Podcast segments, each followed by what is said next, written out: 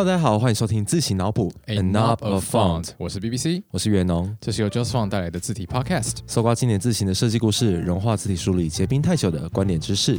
我希望大家不要被我们上集吓到，就是我们自己圈 大致上是都还蛮正常的。对，我没有说人家不正常，我就是说大致上都相较比较正常。我以为这个话题已经留在上一集了。哦，这个话题我相信在很多听众里面留下很深刻的印象。毕竟这跟他们平常想象的这个设计师可能不太一样。你以为他们很高冷吗？没有，其实他们有很多不为人知的秘密哦。对，大家都是人嘛，但可能是对好，不要再讲了。今天讲的这一位，我觉得他是比较沉静的，然后我们大家都要用敬仰的眼光，敬养的眼光。有一种就是你去。日本乡下玩的那种平静的感觉，就你要用一种瓦比萨比的一种心情来听我们这一集想要谈的这位人物。嗯，我们这集其实也是要谈一个大师，就是不要说觉得大师好像都跟上一集一样那么的具有冲击性。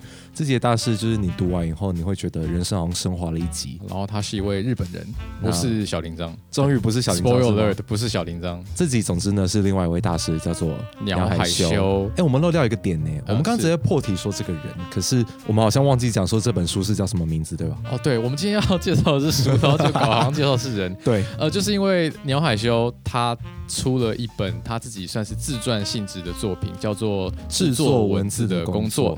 那这本书是在二零一六年出日本版，那今年呢也是一样，由我们伟大的脸谱出版社出了台湾繁体中文版，然后是由王志宏设计，然后内文全部都用的是游明朝 R 这个字形，就是他设计的，对，就是也是作者设计的字形来表现作者自己写的文字这样子，这好棒哦。所以呃，我们修哥就是今天的主角，各位听过这个人吗？东亚自行圈谁没有听说过修哥？好像很多人可能会对他的名字很陌生。因为它并不是那么常被端在大家面前的，但是如果你讲到它的字体，你应该都会觉得不陌生，尤其如果你是可能 Mac 的使用者的话。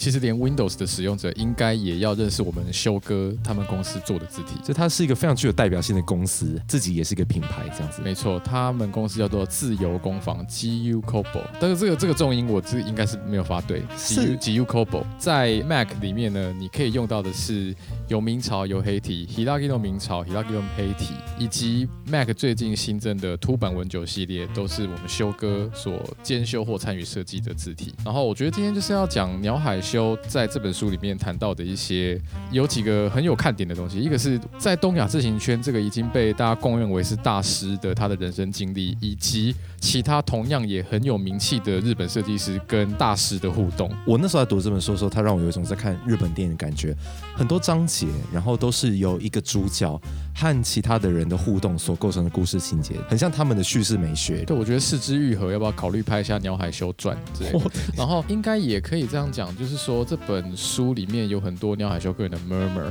他有时候写写会写说哦不好意思我离题太远了再插过来，然后我就觉得很好笑。我们还是应该再回过头再介绍一下鸟海修对吧？因为刚好我们好像介绍到一半又回去介绍书。对，鸟海修除了是我们刚刚讲说自由工坊的创办人之一。那也是这本书的作者以外呢，他也是我们同事的老师，就是这个渊源很深哎。对他跟我们公司的渊源在这一层。我们这位同事就是有名的自嗨帽子哥国荣。那国荣呢，之前在京都清华大学留学的时候呢，因为他是留研究所，那他有去修大学部的文字设计课，就是鸟海修带的。在那堂课，他获得了很多跟以往不一样的知识，然后能把那个样子的东西带回来台湾，也是很难得的。我觉得你也可以说，Just Font 的字体课是启发自鸟海修教学生的方式。就我们也是站在巨人的肩膀上，没错，我们每个人都站在巨人的肩膀上。哎，你刚刚讲到说鸟海修也同样是自由工坊的创办人之一。等下，我们这个节目看不到我们选的字，所以你可以帮大家念一下，说是哪个字哪个游吗？文字的字，游泳的游，工程师的工，开房间的房。等一下，开？为什么？你为什么要讲开？忽然跑跑到上一节时空，自由工坊。叫做 GU Kobo，它其实创立没有算很久，因为日本有的是创立很久的，这种百年大厂很多。那自由工坊它应该是在八零年代末九零年代初创立，但是它在日本其实已经到一个很高的地位，那也跟我们修哥有关系。你们猜猜自由工坊有几个人？我之前好像有听过，但我忘记了，不到二十个。啊，对，你们猜 Just Fun 有几个人？不到二十个。我们其实彼此都是算小团队的代表。我觉得那种小型的自行公司，通常它的策略会以做出精品字型为主，就是不会做那种自海战略。哦，自海战略，所以对一套字会非常的坚持，会非常的看重。不过自由工坊我记得是在前年吧？呃，对，就是自由工坊就是被日本最大的自行集团森泽公司并购了。所以如果说你现在去买森泽的一些套装产品，你应该也可以买到它的字型。不过你可能不太需要这样做，因为其实自由工坊做的字型，某种程度上来说是已经到了一个日本国民字型的地位了。哇，甚至会被某些日本人看成说是啊，反正就是我们电脑里面的预设字型，就可能他们会觉得有点像新兴名体的感觉。对对对，人家的新兴名体是我们心目中的那种超级厉害的字型，可这不代表他们做的不好啊。对他就是因为做的太好了，才会太普遍。对，才会太普遍。连日本的像是公路的字体啊，都是 Hiragino 的黑体，还有圆体。然后甚至说，就连贾伯斯时代，苹果就已经指明说要用自由工坊字来当内建字型。这本书里面有提到一段，就是鸟海修他在二零零六年苹果到日本办发表会的时候，就是跟日本人宣布说，我们苹果电脑里面要内建游民超体的时候，就是贾伯斯就后面就秀出一个游民超体的爱，然后。我们修哥就哇，真的太想叫好了！我的字设计的超棒，这样子。哎，对于一个新创的公司来说，这根本就是我觉得是一种立刻达到巅峰的那种感觉。所以呢，这本书其实是围绕着一个可能是他心目中最重要的一个作品《游民超 R》为核心。R 是什么 R 啊？R 的意思叫做 regular，就是可能就是当成内文的那个游民超体，叫做游民超 R。这个字体呢，其实是这本书里面的一个关键的主角。在说故事的时候，也会旁及它其他的重要字型，好比说 Hiragino 中野黑体，还有最近 Mac 里面新增的凸版文九这些字型的一些幕后花絮，我都很常见。对，这些字型有一些特色，就是说它真的真的是做的太好了，好到有点像是空气，有点像是白米。你是不是不小心把这本书的 slogan 讲出来？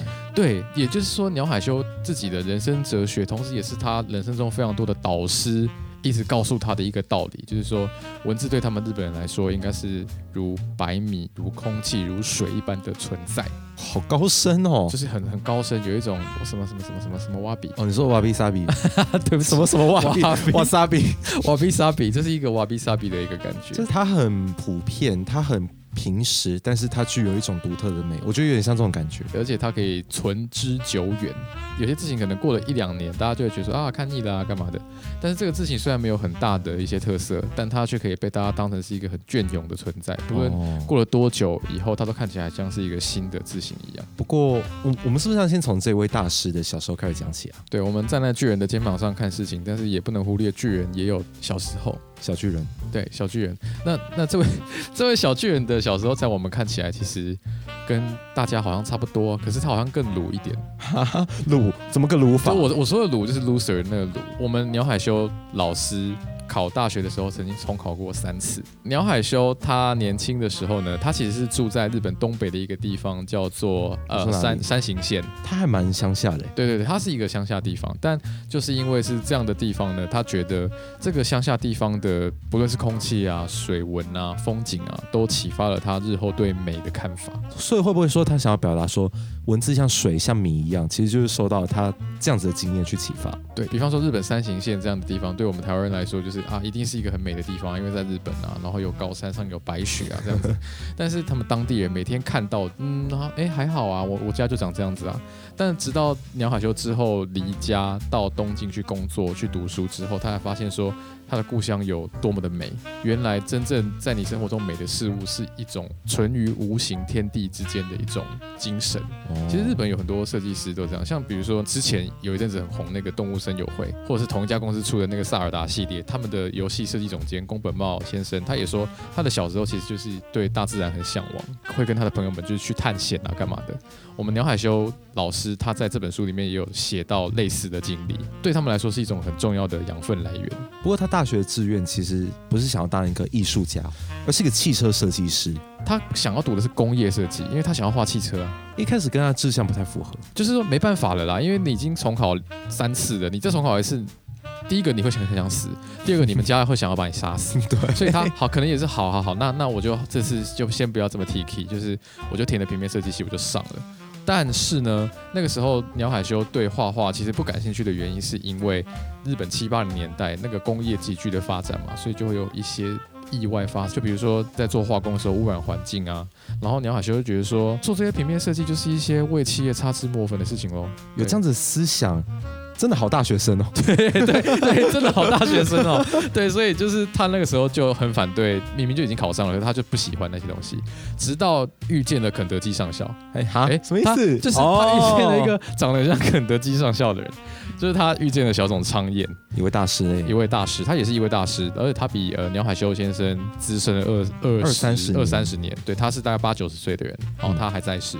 然后那个时候呢，就是他们校外教学，跑去每日新闻报社，他就遇到了当时已经离职，可能应该是在深泽工作的小董昌彦先生，去导览每日新闻报社。他后来回想了，因为他那个时候就首次看到了真正的签字。后来在他的自这本自传里面就写了一句话，叫做他觉得签字就像满身油污、朴素不显眼的女孩，有一天突然出落成绝世美女。而且这种东西是一个注定要当配角，不能当主角的东西。它的存在就是为了要凸显别人写的内容。所以鸟海修他对这个东西的一个心得，就是说他完全过去没有想象到，在设计的世界中竟然有这么低调的东西，去彰显自己的理念，而且默默为别人付出的事情，他觉得很受冲击，所以他当时就下定决心。以后要成为视听设计师，他后来就只投了这份工作，跟他考大学的时候不一样。他这份工作还蛮顺利的，在那个时候，日本的一个自行业界最重要的一间公司，其实就是写研，而且目前大家所知道的一些台面上的大师，比方说小林章、鸟海修，都是写研出来的。那时候呢，鸟海修就是大学毕业第一份工作，就是跑到写研里面当字体设计师。第一份工作就到这么硬的东西，我不知道他会不会很受不了。他当时的确是看起来是蛮受不了的，因为他没有想象到说，在写研这样的公司是大家都要穿着鼠灰色的制服，鼠灰色，你说哪只米？对对对对对，老鼠就是老鼠的灰色的鼠灰色，然后坐在类似小学课作业的桌子上，然后大家就安静的这样一直画字。Spoiler alert，我们公司没有这样子，但是 但是有一些比较制造业时代的自行公司，他们可能就会用这种方式让他们设计师去专心的手绘字体。我们看到鸟海修他进到这间公司嘛，那他有说他是怎么进到这间公司的，就是他们在自行设计师招募的时候，他们的考试要先考什么题目呢？手绘吧，我猜。对，就是考手绘，然后就是他给你一段用实景细明朝，然后你要去临摹那个明体字。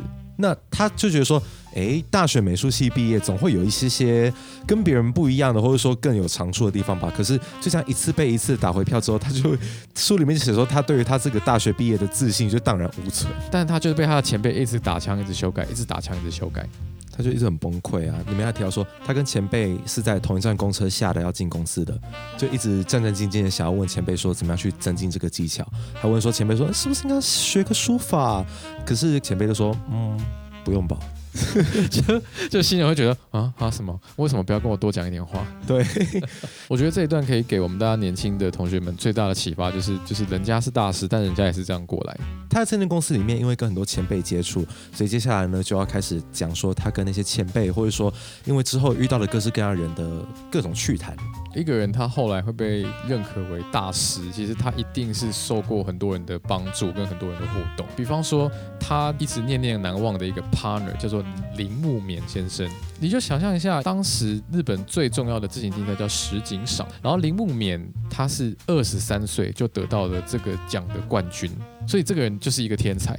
那铃木勉后来跟鸟海修他们就是变成写研的同事嘛，可是后来因为血研内部的一些问题，所以他们两个就想离开血研，然后想说我们来开一家公司好了，所以他们就一起跟另外一个朋友创办了自由工坊。所以林木勉他就是算是这间公司的共同创办人，然后也是第一任的总裁执行长。林木勉他算是一个英年早逝的天才，因为他在大概中年的时候还不到五十岁，还不到五十岁，四十几岁的时候他就得到胰脏癌过世了。所以说，其实鸟海修在他离开之后，其实他们一整群人都还蛮措手不及的，因为公司顿失的一个指引明灯。才刚创立没多久，才刚创立没多久，对对对，在这本书里面，他其实也借由回忆跟林木棉很多的互动来去缅怀这个人。好比说，他们在介绍他们以前在写研的时候，就有一些奇奇怪怪的活动，就有一个写研的运动会，他们公司一定很多人，大概两三百个人，所以他们就可以办一个整个员工的夏季运动会干嘛的。然后在那个内部的活动上面呢，他们要演一出戏，然后来分组竞赛。为什么有种大学通识课的感觉好对对对对就有点像台湾尾牙那种才艺表演。然后呢，杨海修曾经扮过科学小飞侠，然后小林章扮演的是八岐大蛇，这个这是什么故事啊？忘记可能日本某个传说故事是日本吗？对日本的某个神话，就是他们在那个时候就几个我们现在自行业界赫赫有名的几个人物在那边演一出戏这样子。可是其实他那时候想说要跟林木棉一起创立自由工坊这个公司的时候，生产被林木棉打枪哎、对啊，因为林木棉就跟他说：“哎呀，没有人会跟同类的人合作的啦。啊，告白被拒绝的感”觉。就又不好意思，又有又有点开心，但是 但是又又有一种告白被拒绝的感觉。可他们最后还是一起创立公司，然后做了很多我们现在脍炙人口字体。就好比说这本书的一个主角游民朝体，那游民朝体其实是一个命运蛮坎坷的一个字体。这么讲好像也有点太过，但是它的确是因为说在他们开发游民朝体，你知道油啊，油就是自由工坊的油哦。对，这一定是公司的代表产品，而且是投入了很多心力。没错啊，第一个这么重要的产品，结果我们公司创办人就就 那怎么办？所以对他们来说是一个很大的打击。嗯，所以后来南海修把游民朝体捡起来自己做之后呢，他其实受到了很多人的帮忙。他后来有出了一本书，也就是他刚刚讲的那位先过世的前辈铃木棉的故事，叫《铃木棉的书》。对，它是一本书，叫铃木勉的书。对，他纪念他的伙伴铃木勉，他对自己设计的一些想法，还有他的一些人生故事。他后来请了一位呃装帧设计师，叫做万玉邦夫，帮他去看铃木勉的书。那这本书很重要的原因，是因为呃自由工坊其实有想要就是借由出这本书，当做是他们最新的字体游民草体的这个范本。那它里面有一段文字是想要用一个作家的某一段话当做里面的示范文字。但是因为这个作家已经过世了，然后他老婆就不具有这段文字的版权，所以他就要去找到那个出版社。那这个出版社就是一定要找这位万玉邦夫先生，他是编辑，所以他一定要先过他这一关。当万玉邦夫看了铃木勉的书这本书的初稿，就是使用了部分游明朝的这个书稿之后，他整个人就超喜欢的，他觉得非常喜欢这本书。他其实很欣赏游明朝的这个设计，然后就一直跟鸟海秀说，如果这套事情发行了，一定要通知他一声，因为他说他想要用来排版。可是，在发行了没多久之后，想说要回过头去通知这位大师，但他已经就在发行的大约前一两个月过世了。他就觉得很遗憾，他要致电给万玉邦夫的妻子，然后来去表达说这个万喜。结果得知说，万玉邦夫一直把他那本书摆在桌上去欣赏里面的字体。听到这边，鸟海秀就一边哽咽一边讲完了那通电话。所以他对于他亲手制作发行的第一款字体，因为遇到了同伴的过世，然后甚至说遇到了欣赏人，他也因为各种疾病而离世，所以很坎坷。但是这也给他留下一个很深刻的印象。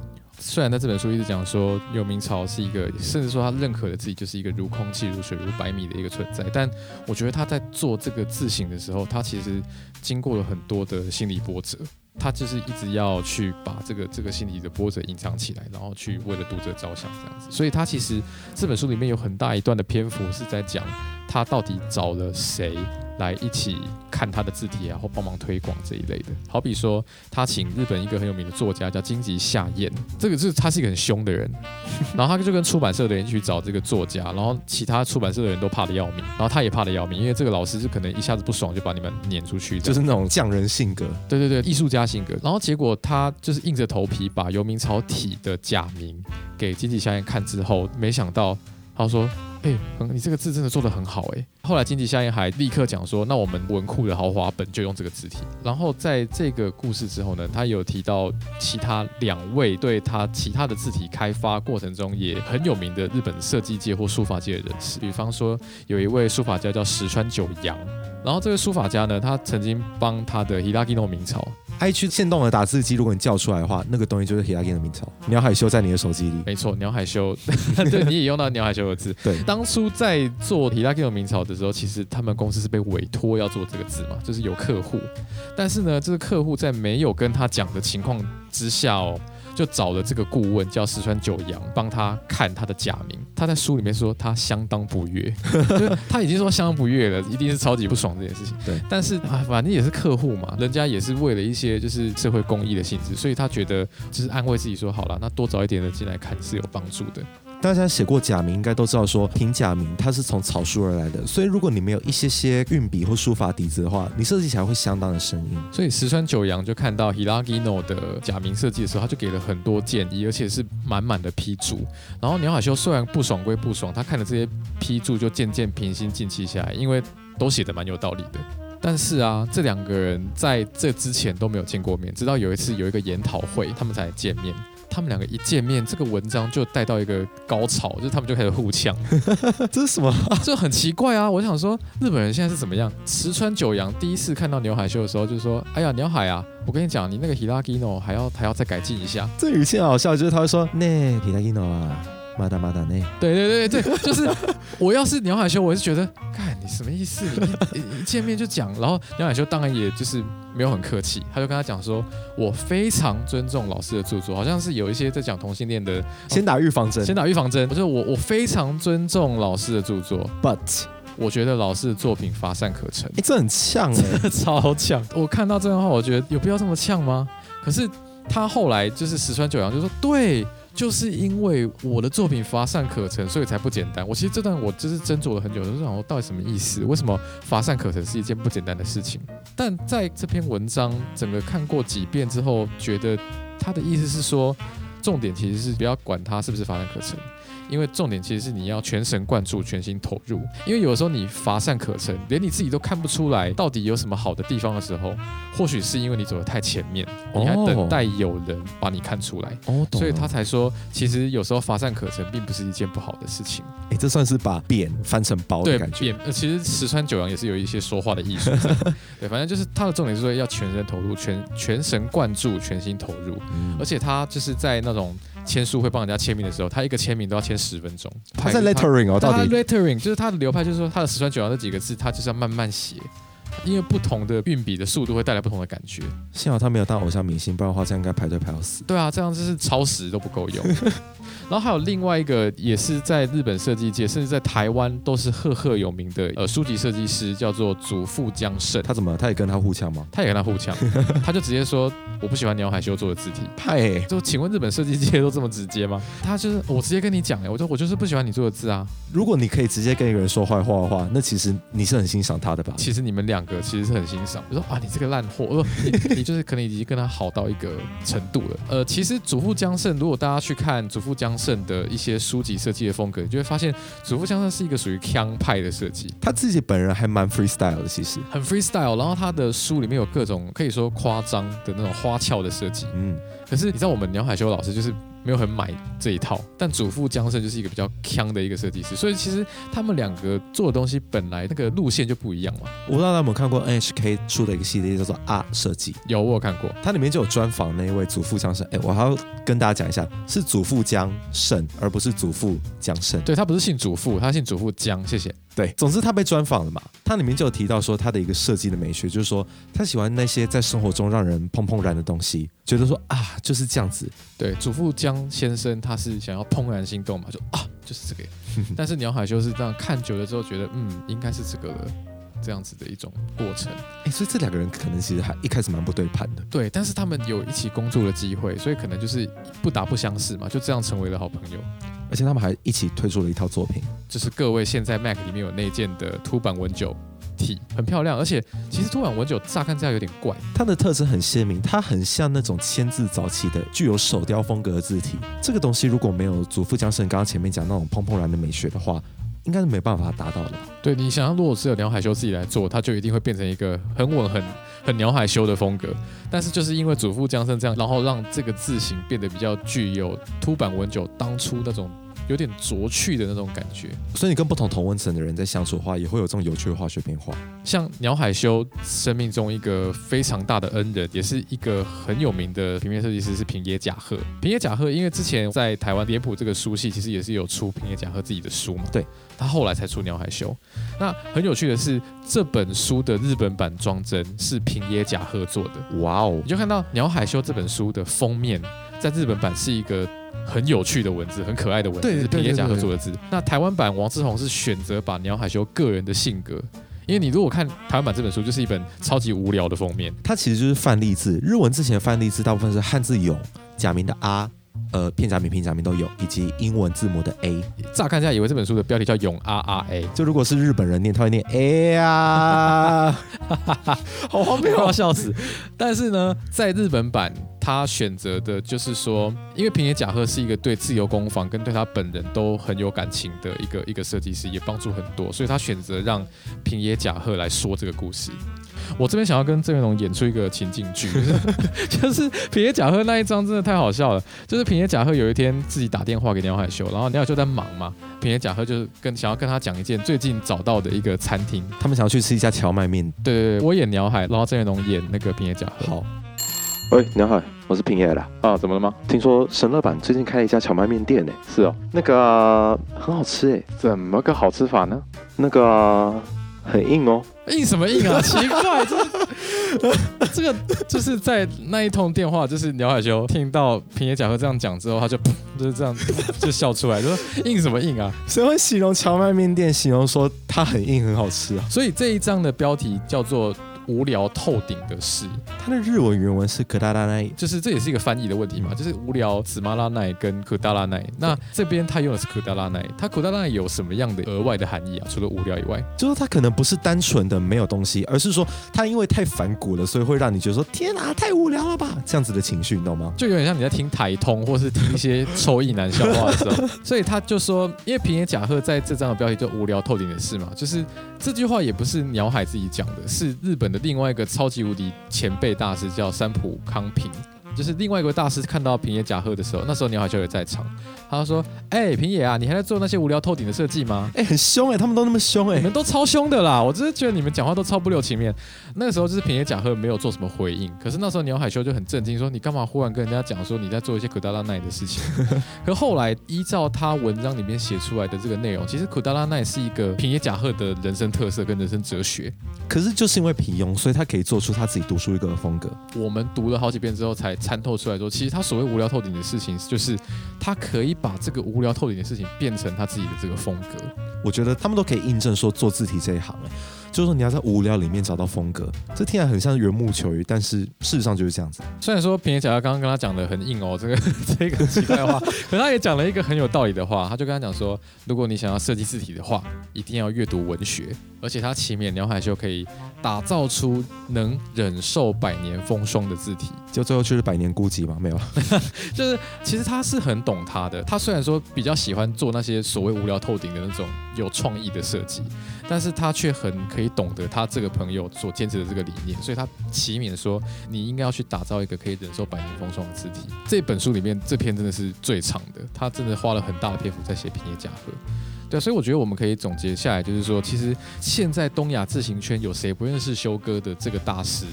他其实，在他的人生过程中，除了就是前半段，其实跟我们大家一样，都受到很多挫折之外，其实他在他最重要的作品完成的这段期间，他是受到很多帮忙的。在最后说，他也慢慢从跟这些大师互动过程中，有了一些自己的化学变化，然后来去导出他自己的关于设计字体，或者说做教育的人生美学。所以说，其实如果要做结的话，其实鸟海修现在算是他的一个重心，就是他在做传承教育嘛，就是他一心只想做内文的名体字之外呢，可他又觉得说他可以跟更多人分享他的这个精神理念。所以他就是在清华大学开了课，然后他也在日本办了一个很有名的文字书。其实台湾有一些设计师还特别飞去日本上他的文字书，就是去学他的假名设计，这样子想要启发更多人认识字体。我觉得这样人好伟大哦，他不藏私，他把自己一生的所学，然后来去贡献给这样子的教育、这样的产业。不只是他的字体可以留存一百年，就连他这样的精神，一定也可以留存一百年的。所以说，其实我们可以从这些事情看到，就是他他真的是对我们现在的整个整个东亚的，不论是呃文字设计的哲学，或字体设计的风格，甚至是教育，都是一个非常有影响力的人。所以推荐大家，如果想要了解这个行业的生态啊，或甚至是一些字体设计的这个美感坚持啊，一定要去读。你要可以去读这本书，制作文字的工作。好吧，那今天的节目就到这边了。那喜欢的话，欢迎订阅、五星吹捧、瞎听起来，分享给你喜欢文字的朋友。这一集就是我们第一季讲书的最后一集，我们讲了五本书，然后用这个大师来做结，我觉得它有一种余韵的感觉。就是其实字体设计除了非常实物的面向外，其实我觉得这本书里面你会看到更多人生精神方面的面向，会直接影响一个人的字体设计。然后下一集呢，不管是字体系列还是书籍系列，都是要用大师来做解的。下一集呢，我们就要讲一个欧文字体的大师，他做的这套字体跟他同名。哎，所以其实应该可能有些人就已经猜到了。我觉得让我们把它姑且称为西方的鸟海修吧。哦哦，好好好好伟大哦！好，我们下一集再讲哪一位大师哈。那这集就先到这边啦，拜拜，拜拜。